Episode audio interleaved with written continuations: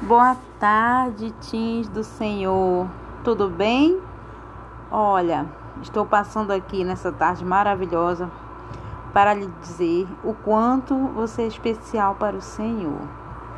O que é que o Senhor quer conosco? O Senhor quer que nós tenhamos uma vida reta, uma vida em santidade.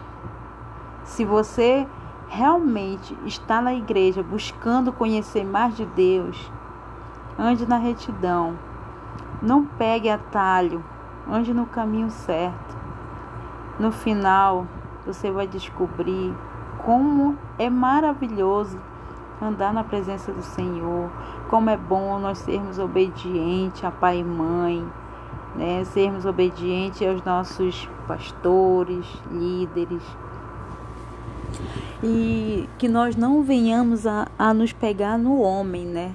Nós, que nós venhamos servir ao Senhor, que nós não estamos aqui a serviço do homem.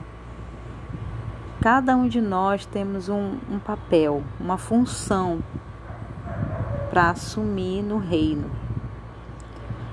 Você tem que descobrir qual é a sua função, qual é o seu dom. A partir do momento que aqueles que já foram batizados receberam o dom do Espírito Santo, né? Só que muitos ainda não descobriram, mas você tem um dom.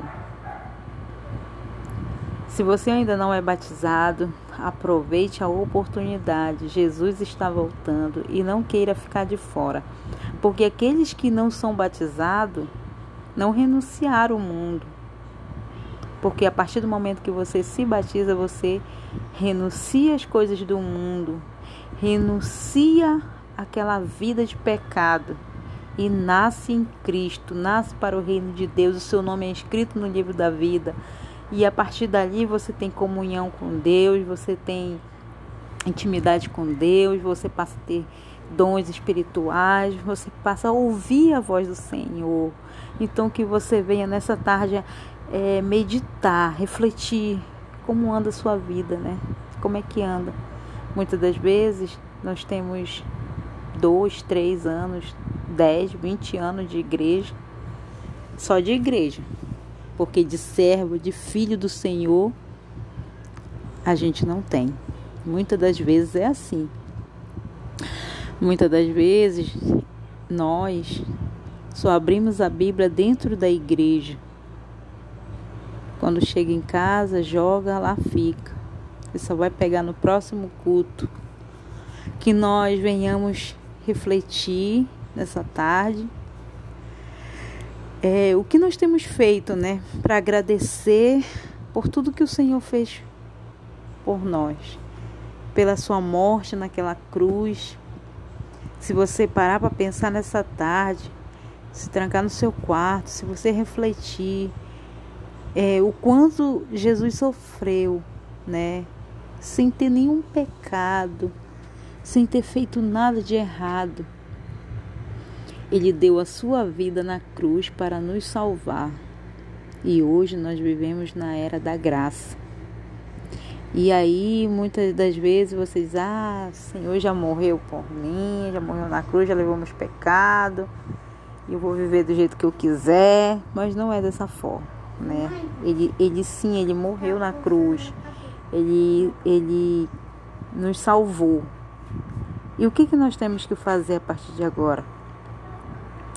Nós temos que pegar, seguir a sua palavra, ler, meditar, orar, né? Nós temos que fazer aquilo que é certo, aquilo que é correto diante dos olhos do Senhor, não diante dos olhos dos nossos pais, né? das nossas mães, dos nossos pastores.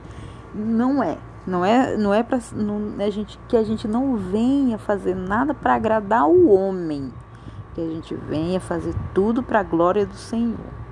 Porque muitas das vezes nós temos pastores, líderes, nossa mãe, nosso pai, tia, tio, avô, avô, que fala coisas para a gente fazer que não é do agrado do Senhor. Mas graças a Deus o nosso pastor ele é um homem de Deus. Né? Ele é um homem muito usado por Deus. Ele é um homem que jejua, um homem que ora, um homem que tem intimidade com Deus. Então, que nós venhamos obedecê-lo e ouvir os seus conselhos. Porque Nós estamos vivendo tempos difíceis.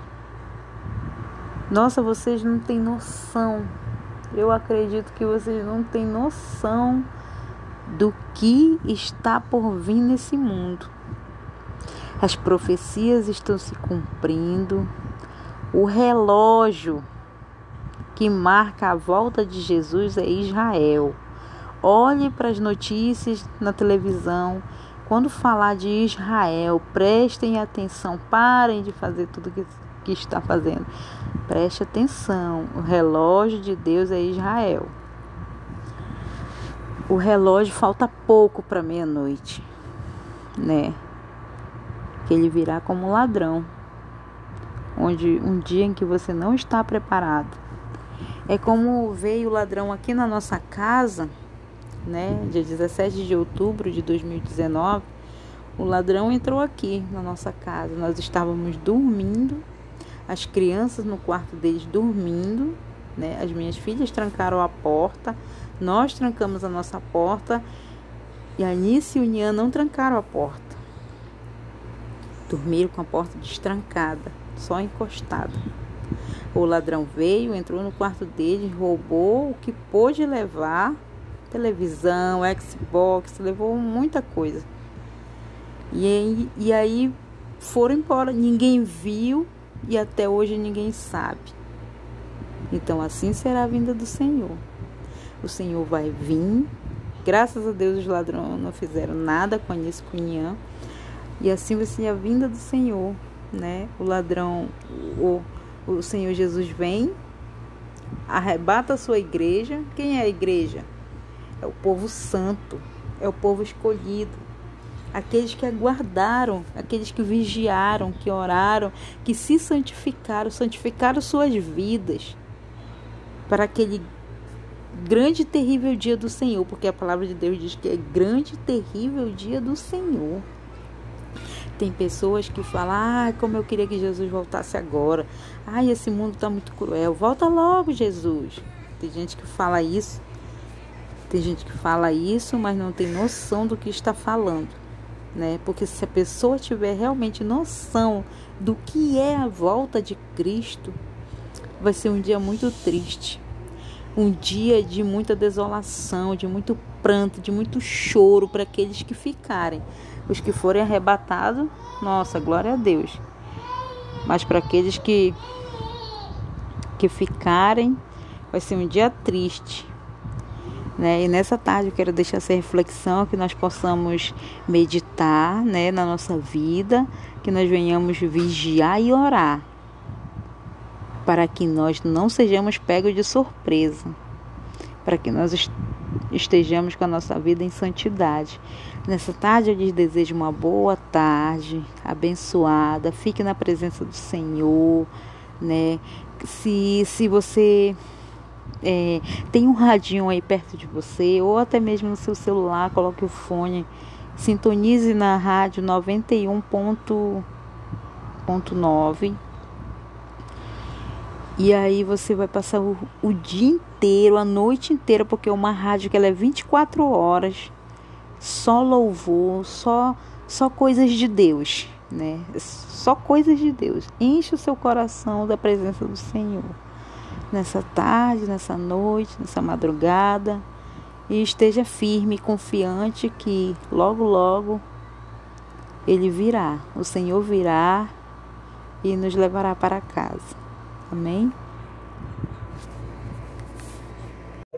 Olá, tudo bem? Olá, tudo bem?